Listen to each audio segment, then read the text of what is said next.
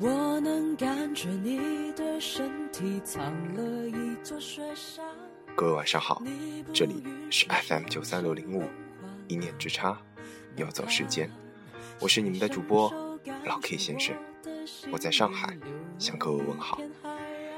今天是二零一四年五月三十日，再过一个月，二零一四年即将悄悄地走过一半，在这半年里，我们。失去过很多，我们也获得过很多。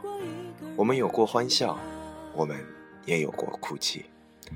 无论怎么，这都是我们所经历的，不可改变，只可回忆，只可回味。最近华北酷暑，华南即将迎来一场暴雨，我们即将度过我们人生中的又一个六一儿童节。在荔枝这样一个平台上，天南地北的我们共同听着同一个频率。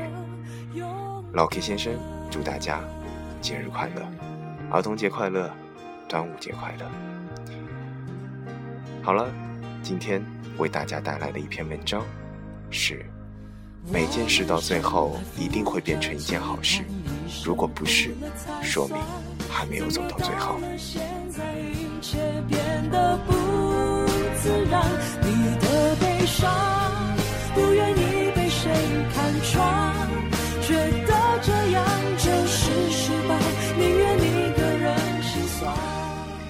天的故事是由几个小故事组成，每一个故事都非常贴切这个主题，也能让人口似心弦。接下来，我为大家带来今天的节目。上周末晚上，帮一个朋友的朋友搬离行李，他要从堪培拉去阿德莱德，十八个小时的车程。听他讲，他昨天才从刚活回来，赶回都没有时间休息，就奔去阿德了。因为签证的问题，一直没有好，他在国内却耽搁了半个月，不由得就叹了口气，想到自己当初等签证时候的感觉。他说：“一个人出门在外，真的挺不容易的。”帮他搬完行李回到家，看着有些凌乱的房间，桌上放着的台灯也没有关，墙上也贴上了自己所喜欢的海报，厨房里放着切了一半的牛肉，似乎终于可以对自己说一句：“这样可以算是长大成人了吧。”想想自己三年前在墨尔本的情形，居然不能确定那些是不是真的发生过。只有在好好审视了现在自己的之后，才真正切切的明白，原先的生活是如此的可悲，是如此的在自己的生命里留下了浓墨重彩的一笔。比如学会了好好做顿饭，比如一次次凌晨五点看着天亮。比如曾经的异地恋分手后那种世界末日的般的悲凉，也在博客里写过那种一个人搬家时的痛苦。所以到后来，如果不是特别需要，就很少搬家。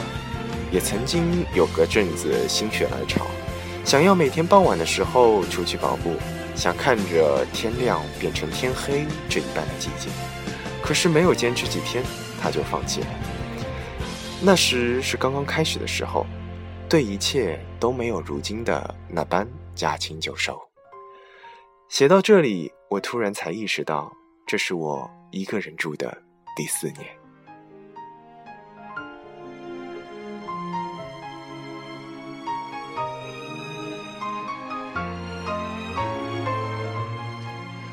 在 AU 的日子其实挺新鲜的，每天可以遇到形形色色的人。听到不同国家的语言，也听着朋友或悲或喜的故事，膜拜着那些离自己生命中很近的强人。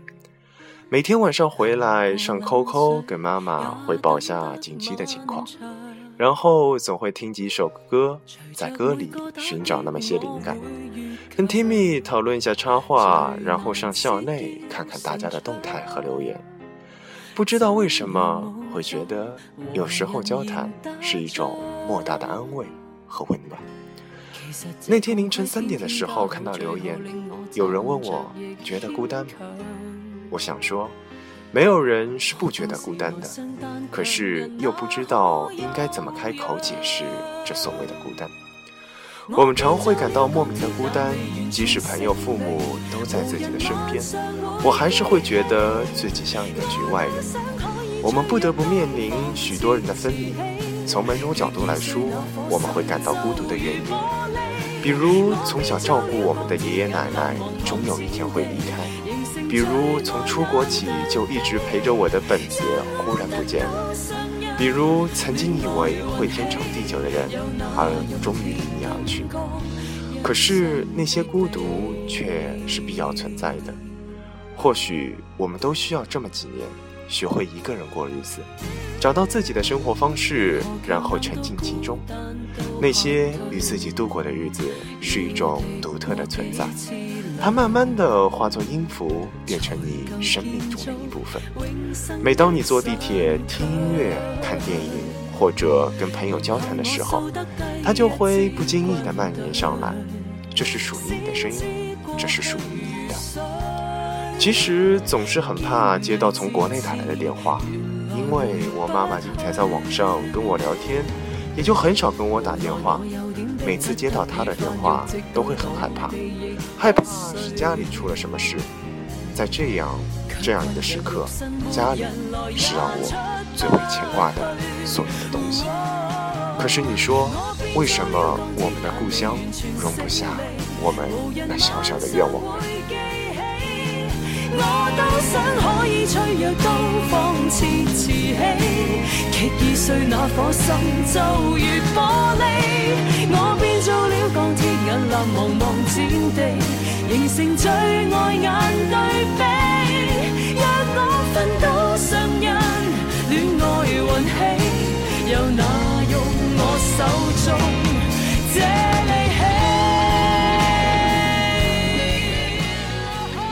其实一个人的生活的故事还有很多可以写，比如也总算是一个人穿过了几个城市，去看了喜欢乐队的演唱会。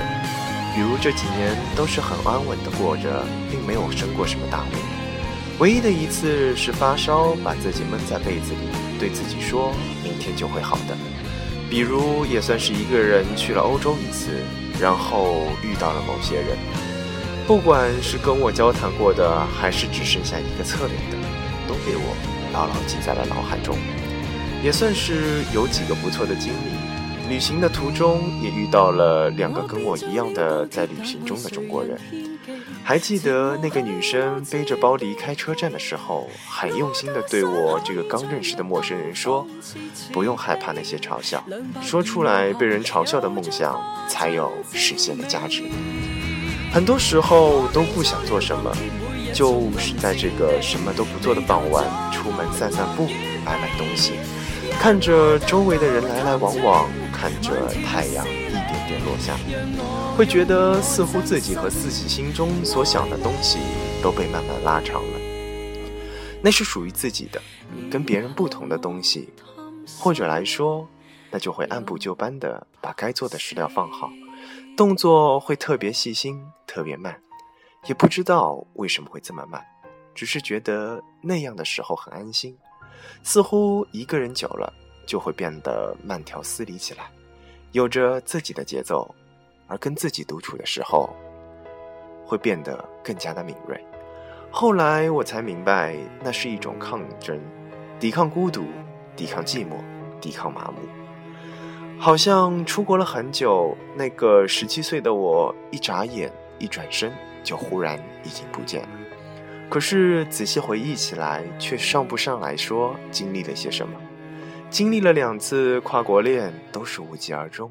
第一次一个人在墨尔本的晚上听着歌，忍不住眼泪；第二次却连挽留的举动也没有，心里是舍不得的，可是却又能怎么样？有人肯陪着我走过这么一段，我就已经非常感激了。毕竟当时做出承诺的时候，我们都是那么的真心。时间和距离到底有多强大呢？于是我们牵起了谁的手？于是我们学会付出真爱。于是我们学会伤心难过。于是我们学会武装自己。为什么每一段恋爱，我们好像记住的都只有开头和结尾？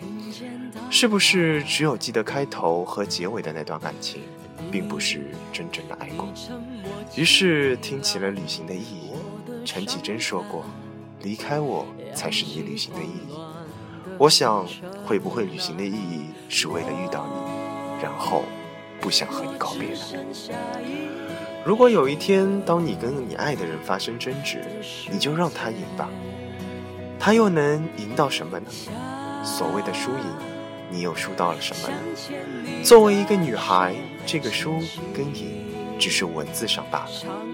我们大部分的生命都在浪费自己的语言中度过。其实。作为一个姑娘，争执在很多时候并没有留下任何的输赢，却失去了很多本应该珍惜的感情。可惜，有的事情来不及懂，懂的时候，那个男生已经不在身旁了。想要对你全都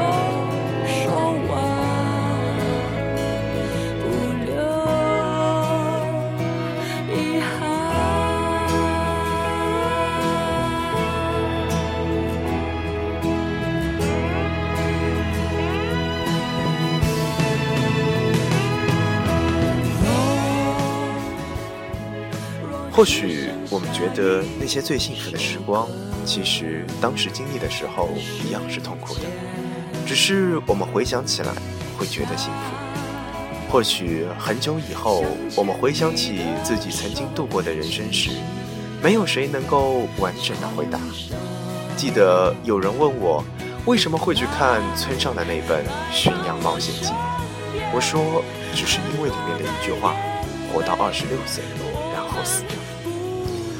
就像是曾经写过的，在那所谓的二十六岁之前，让我去疯狂，让我去幼稚，让我去执着，让我去放肆，让我去倔强，让我去相信我自己的梦想，让我去用自己所有的勇气，做一个最真实的我。曾经有很多个小时会觉得过不下去了，可是到最后不还是过过来了吗？而且自己也变得更加好了。那些所谓失去恋人的会难很难过的挣扎，可是我们应该做的是留住那些被喜欢的品质，更好的生活下去。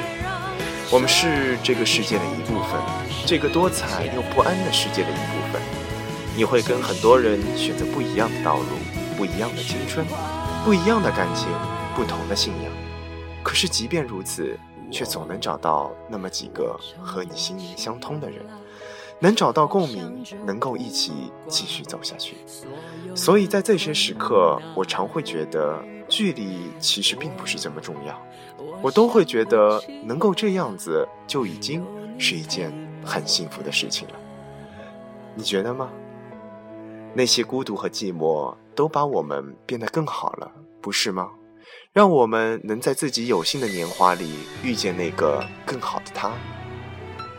那些在背后嘲笑你的人，他们给了我们继续前行的目的，不是吗？然后让我们在最好的状态里遇见真正爱我的那个他，和我爱的那个人。其实很久以后，我们会发现，原来自己看起来那么巨大的改变，只是源于之前一件一件的小事。每件事到最后一定会变成一件好事。如果不是，说明。还没有走到最后，所以最近过得不好吗？最近还有烦恼吗？最近你想放弃些什么吗？那些人又在背后指点你，感情的事情又让你觉得头疼了吗？工作到工作到底还是不是有那么些不顺心呢？总有一天，我们会不担心这一些的。放心，迈开你的步子，未来。总是美好的，你总是最坚强、最自豪、最成功的。这就是今天为大家带来的文章，感谢各位今晚的聆听，我们下期再见。